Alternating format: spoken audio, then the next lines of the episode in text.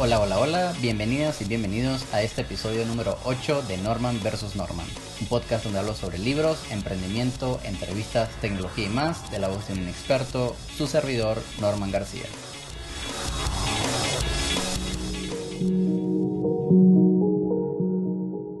En el episodio anterior expliqué un poco sobre el tema que en el mes de junio es tan sonado en redes sociales que es diversidad e inclusión. Pero es un tema intrínsecamente relacionado a las comunidades inclusivas y diversas, y esto es los privilegios. En mi vida personal he encontrado determinado en varias ocasiones acceso a recursos, información y más dependiendo de qué tan pocos o muchos privilegios tenga comparado a otras personas. Estos factores pueden ser el lugar donde nací, mi estatus socioeconómico, mi condición de inmigrante, incluso mi acento y mi aspecto físico. Yo nací y crecí en Venezuela. Si buscan en Google noticias sobre mi país, verán que Venezuela no ha estado en la mejor situación sociopolítica desde hace muchos años. Y también encontrarán noticias sobre la ola masiva de inmigrantes que huyen de mi país en busca de mejor vida, y yo no fui la excepción. Yo soy latino, inmigrante, de familia de nivel socioeconómico bajo, y aún así, con mis muchas desventajas, sé que yo tengo privilegios sobre otras personas. Es así como encontré un poco de respuesta en la escalera del privilegio, porque entendí que mi acceso a recursos, así como el de otras personas, estaba determinado por factores que en muchos casos no podemos cambiar. Es imposible hablar de diversidad e inclusión sin incluir factores de privilegio que desde mi punto de vista conviven. Y son estos privilegios que muchas veces determinan qué tan lejos podríamos llegar y los beneficios que obtendremos. Esto aplica en miles de situaciones diarias, como entrevistas de trabajo, relaciones interpersonales, cómo valoras tu imagen y tus capacidades, entre otros. Entonces, la escalera del privilegio.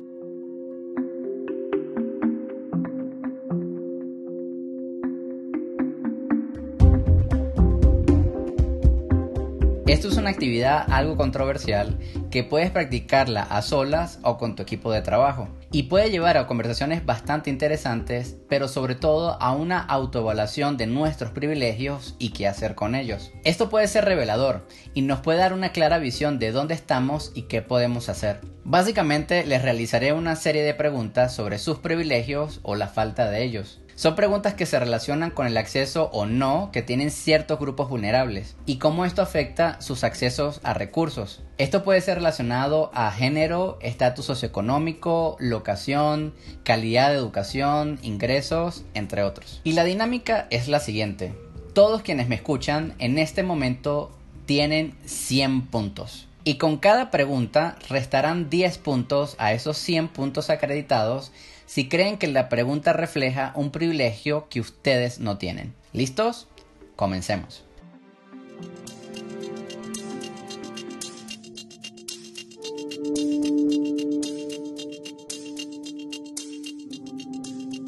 Primera pregunta.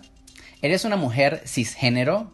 Entiéndase por cisgénero, te identificas con el género con el que naciste o se te fue asignado. Es decir, naciste mujer y te identificas como mujer. Si es así, resta 10 puntos a tus 100 puntos. ¿Te identificas como parte de la comunidad LGBTQI? Si es así, resta 10 puntos. ¿Consideras tu color de piel distinto al de una persona blanca?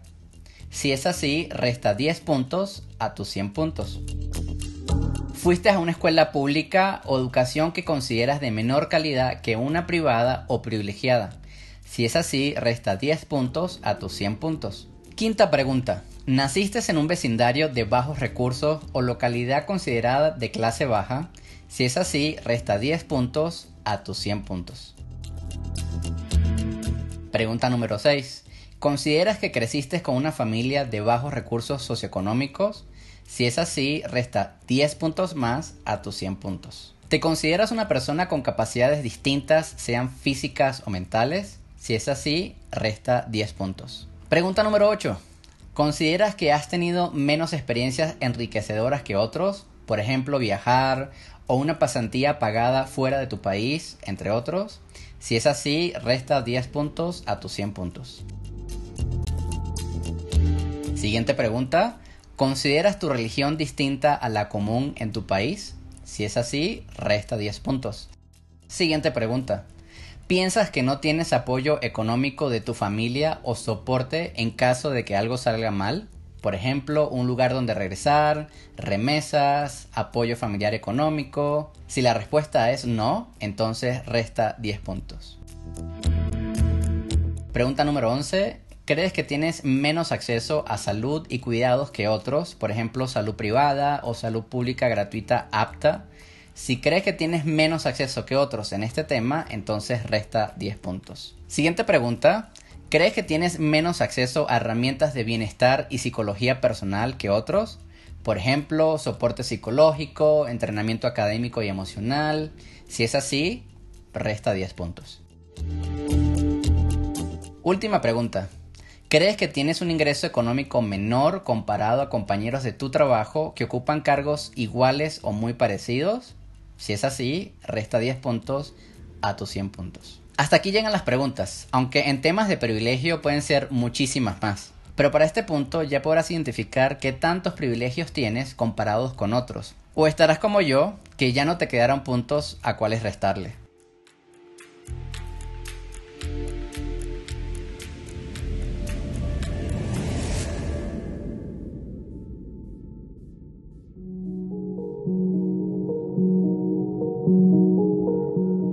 Y si estás haciendo esta actividad en tu trabajo, no es necesario compartir tu número. Pueden compartir cómo se sienten y qué piensan de todo esto. Esto debe ser una conversación sana en un ambiente seguro y vulnerable, donde puedan hablar sobre sus privilegios o la falta de ellos y qué opinan de la actividad. Pero sobre todo hay dos puntos muy importantes que tomar en cuenta.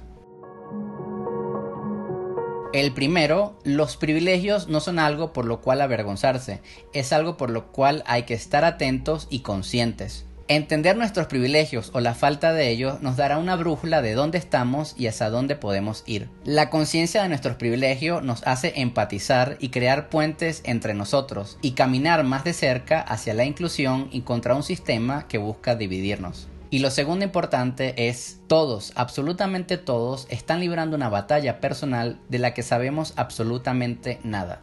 Sea amable siempre.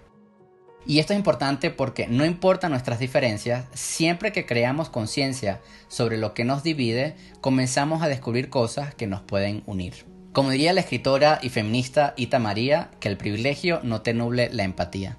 Y ahora, ¿Cómo hacemos para cerrar más la brecha entre diferentes grupos, sobre todo cuando el aspecto de preparación académica juega un papel fundamental para funcionar en la sociedad laboral?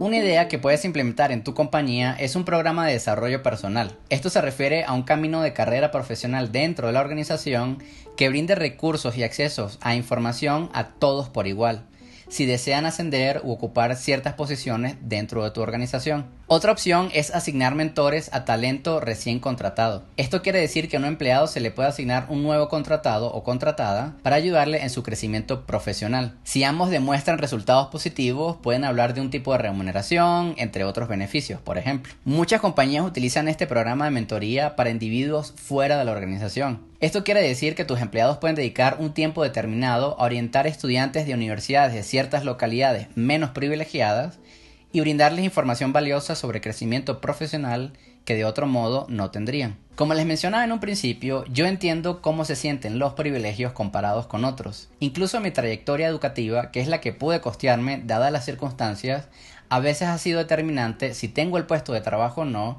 si tengo esa promoción o no, si logro romper con el sistema, atravesarme por el medio de las grietas hacia el otro lado donde hay mejor calidad de vida. Es un hecho conocido que la mayoría de los CEOs exitosos en Estados Unidos vienen de las mismas universidades privilegiadas. Les dejo el estudio de TechCrunch en la descripción de este podcast. Incluso en México, solo el 4% de los top CEOs de compañías de alto impacto son mujeres. Les dejo el estudio de la revista Expansión MX en la descripción de este podcast. No solo eso, en México, si eres blanco, heterosexual y privilegiado, tendrás más factibilidad de ser un CEO en una compañía importante, lo cual es un dato alarmante entendiendo que el alrededor del 80% de la población mexicana no es blanca. Dejo los datos de este estudio de 1-0 en la descripción de este podcast. Ese mismo estudio revela que al menos que seas de las top 3 universidades privilegiadas de México, tendrás menos del 10% de probabilidades de ser un CEO o tener un empleo bien remunerado. El mismo estudio dice también que hablar inglés es un factor importante, que en mi opinión personal también es un privilegio. Tener al menos 6 años de experiencia y ser blanco. Y como dice el estudio, y abro comillas, porque las razones no son solo académicas. El estudio demuestra que una de las razones por las cuales las compañías contratan personas de estas universidades es porque estarán representando a la compañía. Entonces no es solo sobre preparación, también existe un factor racial.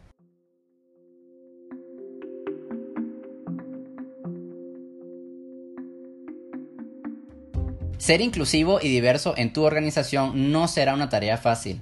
Te tomará tiempo y trabajo extra. Enfrentarás a un sistema que está diseñado para no ser inclusivo, desde espacios físicos hasta emocionales y académicos. Serás tú contra el sistema. Enfrentarás inequidad educacional, sesgos inconscientes, síndrome del impostor y mucho más. Pero harás la diferencia en ambos, tu organización y el mundo. La capacidad de vernos como iguales, sin importar nuestras diferencias, es construida por individuos y luego por organizaciones. La posibilidad de impactar positivamente a nuestra sociedad solidifica nuestra humanidad, capaces de amar, respetar, aceptar y apoyar unos a los otros sin importar las diferencias y construir un futuro mejor. Hasta la próxima.